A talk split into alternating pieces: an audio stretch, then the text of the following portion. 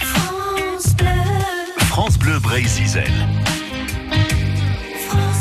La chronique plein phare comme promis sur France Bleu Brésil. Après Serge Digou, c'est au tour de Jean-Yves euh, Réguer. Alors Jean-Yves Réguer, il est auteur du livre Quelques histoires de phare à, histoire. Euh, il nous euh, dévoile d'ailleurs une autre facette, cette fois du phare de l'île Vierge, que vous connaissez peut-être vous aussi, qui est situé à Plouguerneau, dans le Nord Finistère. Ce majestueux phare aurait vu en son cœur des réunions de francs-maçons. Oui, voilà un phare qui a tout pour lui. Alors c'est un phare euh, qui est intéressant parce que il a vraisemblablement, vraisemblablement été construit par des hommes qui étaient maçons dans la journée et euh, certains éléments, certaines recherches que j'ai faites m'ont permis de penser que ces hommes étaient aussi le soir après leur travail des francs-maçons.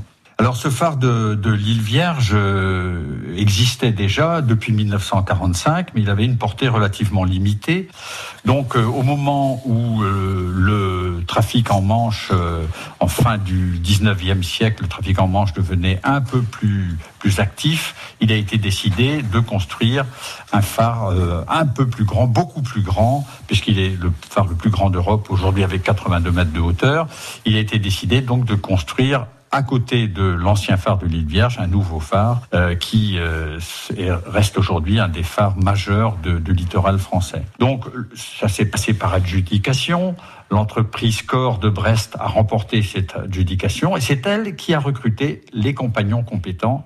Ils étaient sept maçons, tous venus du Cap Sizun. Et pour leur prêter main forte, des manœuvres sont recrutées sur place parmi les pêcheurs côtiers et les paysans. Donc les travaux commencent en 1897. Les maçons sont, viennent, disais-je, du Cap Sizun, sont très bien payés. Euh, le double de ce qu'on donne aux manœuvres locaux qui pourtant euh, y trouvent leur compte. Et pour les gens du cru qui vivent dans ce pays si joliment nommé Côte des légendes, pour euh, les gens du pays, donc la construction du phare est une aubaine. Les ouvriers sont satisfaits de leur salaire. Le silence règne sur les colonnes. Et c'est en ça qu'on se rend compte que, vraisemblablement, la franc-maçonnerie est intervenue ou a été présente au cours de la construction du phare. Alors quand même, nous sommes à une époque où la querelle euh, curé anti-curé, clérical anti-clérical, la querelle est assez vive.